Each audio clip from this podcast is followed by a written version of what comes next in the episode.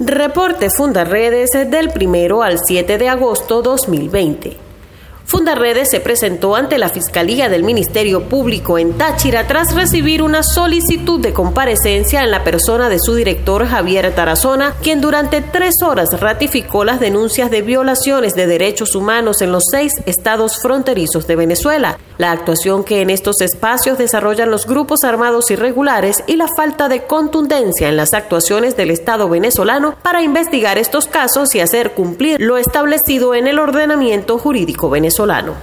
Fundarredes hace seguimiento permanente a las vulneraciones contra los derechos humanos en este tiempo de contingencia, en medio de la emergencia humanitaria compleja que vive Venezuela, donde ha destacado la proliferación de contagios entre las Fuerzas Armadas y los cuerpos de seguridad venezolanos, así como la muerte de personal médico y asistencial. La cifra de galenos fallecidos alcanza las 52 víctimas. El colapso en los hospitales está generando rechazo y falta de atención hacia pacientes con síntomas de COVID. Fundarredes participó en el encuentro de defensores de derechos humanos en tiempo de COVID-19 para ofrecer una visión de la defensa de los derechos fundamentales desde las regiones. Fundaredes desarrolló una campaña en redes sociales contra la discriminación de los pacientes con COVID-19 y por el respeto a sus derechos que han sido vulnerados ante el incumplimiento por falta del Estado venezolano de los protocolos de atención ratificados en la resolución 4-2020 de la Comisión Interamericana de Derechos Humanos.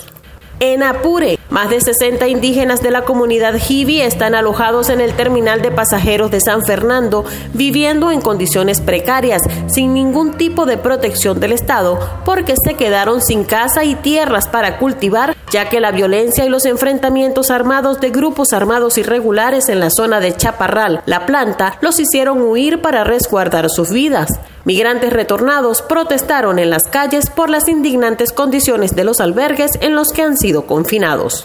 En Táchira, habitantes de la aldea Santa Clara en la parroquia Monseñor Miguel Antonio Salas del municipio Seboruco denunciaron la existencia de un campamento del ELN cuyos integrantes se movilizan en camionetas de lujo, usan uniformes camuflados, armas de guerra y pasamontañas e incluso construyeron una vía rural alterna que les permite evitar eventualmente controles de los cuerpos de seguridad. En Zulia, la situación de la salud se impone sobre la de los contextos violentos. Los 41 pacientes renales contagiados con COVID-19 que permanecen en el Hospital Universitario de Maracaibo denuncian que hay solo tres máquinas de hemodiálisis. Familiares de personas fallecidas a causa de COVID-19 señalan que aparte de la pésima atención y la falta de tratamiento se están realizando cremaciones sin la debida autorización de los deudos y sin cumplir los protocolos del área forense. Por otra parte, pacientes oncológicos se quedaron sin equipos para poder cumplir con los tratamientos programados,